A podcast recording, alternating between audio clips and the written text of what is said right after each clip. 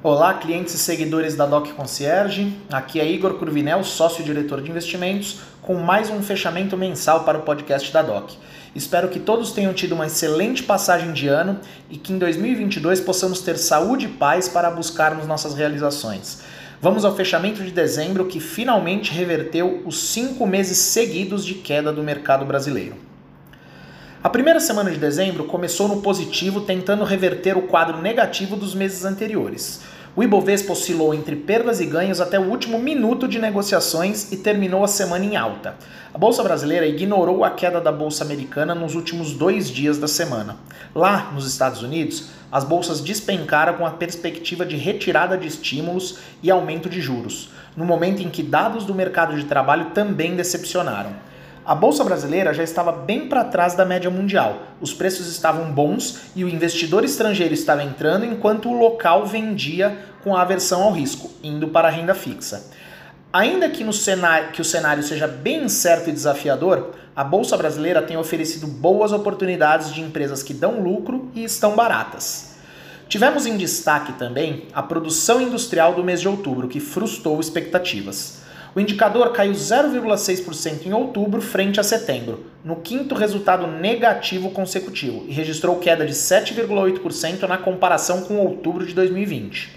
A expectativa de analistas era de leve alta de 0,6% na comparação mensal e de queda de 5% na comparação anual. O investidor continuou monitorando notícias sobre a variante Omicron do coronavírus e, por aqui, acompanhou a PEC dos precatórios, que foi aprovada no Senado e voltou para a Câmara, já que o texto sofreu alterações. Na segunda semana de dezembro, a bolsa emplacou a segunda semana consecutiva de alta. O Ibovespa reconquistou os 107 mil pontos, mesmo com um tombo de quase 2% na quinta-feira daquela semana. A Bolsa Brasileira subiu mais do que os índices no exterior, em uma sessão de poucos indicadores econômicos, porém relevantes. Os destaques ficaram com os índices de inflação no Brasil e nos Estados Unidos. Por aqui, o índice de preços ao consumidor amplo, o IPCA, referente a novembro, apresentou um avanço de 0,95% em relação a outubro. A variação é a maior para o mês de novembro desde 2015, mas veio abaixo do consenso dos economistas, que esperavam alta mensal de 1,08% e variação anual de 10,88%. Os analistas receberam o dado com percepções diversas. A desaceleração em ritmo maior do que o esperado da inflação trouxe alívio às preocupações com a alta dos preços na economia local, e isso se refletiu nos mercados. Tivemos também a reunião do Copom, do Banco Central, que elevou a taxa básica de juros para 9,25% ao ano e sinalizou um novo ajuste de 1,5 ponto percentual na reunião de fevereiro do ano que vem. Assim como no Brasil, a inflação ao consumidor em novembro foi o principal indicador da agenda econômica dos Estados Unidos. O índice apresentou alta de 0,8% em novembro na comparação com outubro, levemente acima do esperado. O consenso apontava para uma alta de 0,7% na variação mensal. O dado é esperado porque pode sinalizar qual postura deve ser adotada pelo Banco Central Americano, o Federal Reserve, em relação à retirada de estímulos da economia. Em discurso, o presidente americano Joe Biden admitiu que a inflação não está desacelerando conforme o desejado, mas a economia dos Estados Unidos está se recuperando bem dos efeitos da pandemia. O Ibovespa fechou em alta de 2,5% na semana aos 107.700 pontos. A terceira semana de dezembro reverteu a trajetória positiva vista nas últimas duas semanas. Sem notícias positivas para impulsionar o Ibovespa para cima, o índice terminou a semana com saldo negativo a Bolsa Brasileira entrou no clima dos mercados internacionais que repercutiram as decisões dos maiores bancos centrais do mundo, tomadas ao longo da semana. Ao menos de duas semanas do final do ano, as autoridades monetárias sinalizaram que as medidas de estímulos adotadas ao longo da pandemia estão ficando para trás, numa luta contra a inflação global. O mercado também ficou mais vulnerável às incertezas sobre a variante Omicron do coronavírus, que aparentemente tem maior grau de transmissibilidade, porém é menos letal. No Reino Unido, por exemplo, os casos têm aumentado consideravelmente, levando no, a novas restrições. Ainda assim, o Banco Central da Inglaterra foi o primeiro grande banco central a subir juros desde o início da pandemia, elevando a taxa de 0,10% para 0,25% ao ano, surpreendendo o mercado. Outro que entrou na onda foi o Banco Central do Japão, que anunciou que vai reduzir o financiamento emergencial da economia adotado na pandemia. A autoridade monetária japonesa, porém, enfatizou que os juros vão continuar negativos, ainda que outros bancos centrais aumentem as taxas, sinalizando com uma postura ainda bastante flexível na, comparação com outros BCs. Tudo isso aconteceu depois que o Banco Central dos Estados Unidos decidiu acelerar o ritmo da retirada de estímulos, reduzindo a compra de títulos públicos em 30 bilhões de dólares por mês. A expectativa é que o programa de compra de ativos também seja encerrado até março de 2022. A partir daí, o Fed deve realizar três altas de juros só no ano que vem. As taxas hoje oscilam entre 0 e 0,25% ao ano. Os Estados Unidos também têm registrado os maiores índices de inflação em décadas. O Ibovespa fechou aos 107.200 pontos. Na semana, o índice acumulou queda de 0,5%. Na quarta semana de dezembro, véspera do Natal, a bolsa descolou do exterior e fechou em queda pela segunda semana consecutiva. Mais uma vez, o Ibovespa não foi capaz de acompanhar o movimento de valorização das bolsas no exterior e terminou a semana em baixa. As perspectivas de juros mais altos voltaram a pesar no mercado. A prévia do índice de preços ao consumidor, referente ao mês de dezembro, o IPCA 15, teve variação mensal de 0,78%.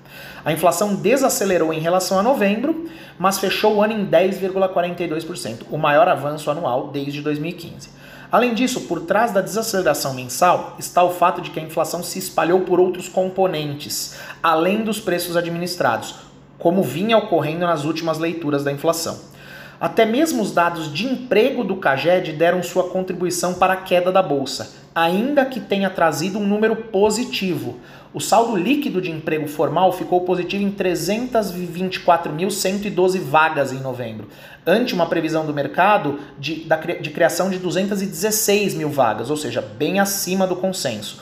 O que acontece de fato é que, quando um dado é bom, o Banco Central ganha mais espaço para subir os juros. Quando o indicador é fraco, vem a percepção de que a autoridade monetária pode ser menos rigorosa, já que juros mais altos tendem a desestimular a economia. O Ibovespa fechou em queda de 2,15% na penúltima semana do ano, aos 104.800 pontos. Nos últimos dias de dezembro, na semana entre Natal e Ano Novo, semana de baixa liquidez nos mercados, a bolsa fechou praticamente de lado. O resultado do setor público consolidado veio bem acima do consenso do mercado, que era de 7,5 bilhões, representando o melhor resultado para um mês de novembro desde 2013. No último pregão do ano, o desempenho da bolsa foi ajudado pelo resultado primário do setor público, que trouxe um superávit de 15 bilhões, praticamente o dobro do esperado. A publicação feita pelo Banco Central trouxe um respiro para a situação fiscal brasileira e conseguiu, ao menos momentaneamente, afastar os temores envolvendo as ameaças de greve dos servidores públicos federais. Por conta disso, o dólar comercial fechou em forte queda de 2,06% no último dia útil de 2021, negociado a R$ 5,58, mas no ano fechou em alta de 7,46%. O Ibovespa fechou o mês de dezembro com valorização de 2,85% após cinco meses consecutivos de queda. No entanto, no acumulado de 2021, o Ibovespa registrou queda de 11,92%, em meio a um cenário de instabilidade nos gastos públicos e preocupações com a Covid. Em 2022, esperamos um ano desafiador do lado macroeconômico, com desaceleração do crescimento, inflação ainda elevada e a taxa de juros Selic chegando em 11% ou mais. O Brasil permanece com uma dívida elevada, cerca de 83% do PIB, e, e, a trajetória dessa dívida nos próximos meses será um dos grandes debates para o país durante o próximo cenário eleitoral. Falando de eleições, um estudo sobre os retornos em véspera de eleição e após elas mostra que não há nenhum padrão claro de queda e nem de alta. Só que o mais importante é que, num cenário pessimista, a bolsa pode cair de 10 a 15%. Já no otimista, pode subir de 20 a 40%, caracterizando aí uma bela simetria positiva. Interessante para quem gosta de investir em renda variável. A bolsa brasileira continua barata, em quaisquer métricas que mensurarmos. Isso por si só não garante retornos positivos, mas para o investidor com paciência e visão de longo prazo, esses momentos de turbulência tendem a ser os melhores para investir. Vamos em frente, um excelente ano para todos nós. Abraços!